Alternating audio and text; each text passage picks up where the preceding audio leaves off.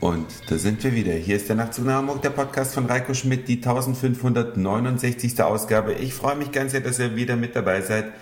Und ich weiß nicht, was ich noch für Worte finden soll für diesen Sommer, oder? Wie sieht es denn bei euch aus? Bei uns hier in Hamburg, da ist das Wetter in diesem Sommer äußerst seltsam. Es scheint zwar zwischendurch immer mal wieder die Sonne, aber meistens gibt es doch immer wieder regnerische Abschnitte. Man kann sich überhaupt auf nichts verlassen. Man kann kaum irgendwas planen, den größeren Ausflug am Wochenende. Es sei denn, man ist halt auf Regen eingestellt oder zumindest vorbereitet. Es nervt. So langsam nervt es. Es ist jetzt äh, draußen gerade mal 15 Grad und ich weiß noch früher, da waren immer Sommerferien um diese Zeit, ja, als ich noch in der Schule war. Da war also wochenlang richtig Hitze und man konnte ständig baden gehen. Das ist lange, lange her.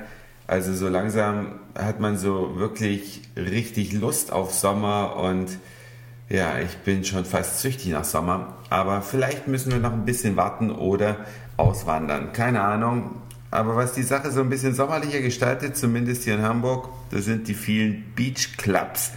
Da sind also, ich denke mal, die meisten wissen, was Beach Clubs sind, Ansammlungen von Liegestühlen auf Sandhaufen an verschiedenen Stellen in der Stadt.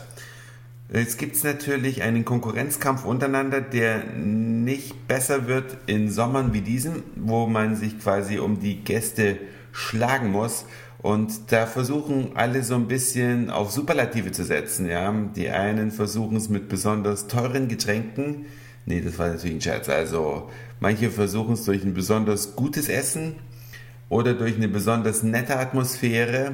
Und einer, der versucht es durch seine besondere Höhe hier in Hamburg, nämlich der Sky Beach Club, so heißt er, auf der 13. Etage eines Einkaufszentrums hat sich dieser Beach Club niedergelassen. Ich habe davon in der Zeitung gelesen.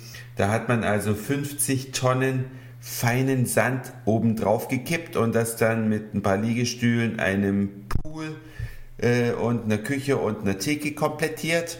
Und da kann man dann eben hingehen. Jetzt frage ich euch, was ist euer Lieblingsbeach Club? In Hamburg oder auch drumherum oder auch ganz woanders? Und was ist der abgefahrenste Beach Club, den ihr kennt? Ja, oder der mit den meisten Besonderheiten? Das kann natürlich ein Beach Club sein, der noch höher liegt als der Sky Beach Club hier, aber das kann natürlich auch einer sein, der im Keller liegt. Nee, das würde wahrscheinlich dann nicht so ein Beach-Feeling auslösen. Oder vielleicht doch. Könnt ihr mir ja gerne schreiben, was ist euer Lieblings-Beach Club? Ich weiß nicht, was ihr mit eurem Kleingeld macht übrigens. Ja, jeder hat ja so ein Portemonnaie, diese Indianer nenne ich die, also die kleinen Münzen, die Kupfermünzen und die machen das Portemonnaie unnötig dick.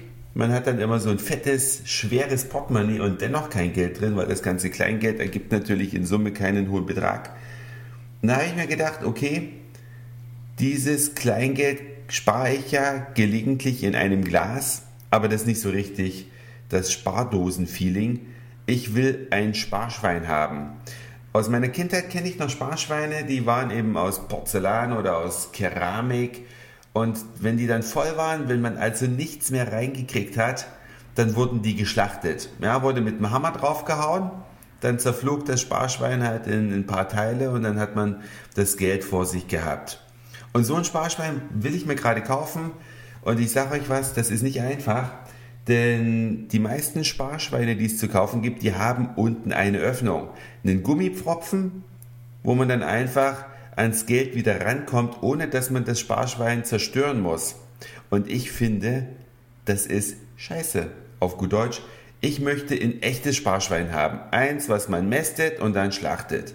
So wie das halt im richtigen Leben auch läuft. Keins mit einem Türchen unten drin und vielleicht einem Schlüsselchen oder eben einem Gummipfropfen. Da habe ich das Internet bemüht und es ist fast nicht zu bekommen, was ich möchte. Ja, ein Sparschwein, was man zerschlagen muss, wenn es voll ist, das ist die absolute Ausnahme. Ich habe in Deutschland gerade mal eine Seite gefunden, die solche Sparschweine vertreibt.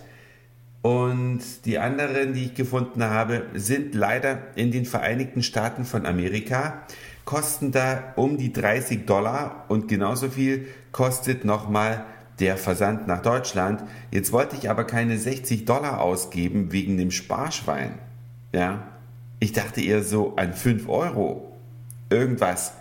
Aber da habe ich ihm feststellen müssen, dass es in Deutschland nicht zu bekommen ist, sei denn, der ein oder andere Nachtzug nach Hamburg-Hörer, der jetzt gerade den Nachtzug hört, während er vielleicht gerade gelangweilt in der Firma sitzt oder sonst nichts Besseres zu tun hat, hat Lust, mir beim Googlen zu helfen und findet Seiten, die stinknormale Sparschweine verkaufen, die man eben zerdeppern muss, wenn man hinterher ans Geld ran möchte. Das würdet ihr mir einen Riesengefallen tun, wenn ihr mir da Links mailen könnt. Das würde mich echt freuen. Das war's für heute. Dankeschön fürs Zuhören, für den Speicherplatz auf euren Geräten. Ich sage Moin, Mahlzeit oder guten Abend, je nachdem, wann ihr mich hier gerade gehört habt. Und vielleicht hören wir uns ja schon morgen wieder. Euer Reiko.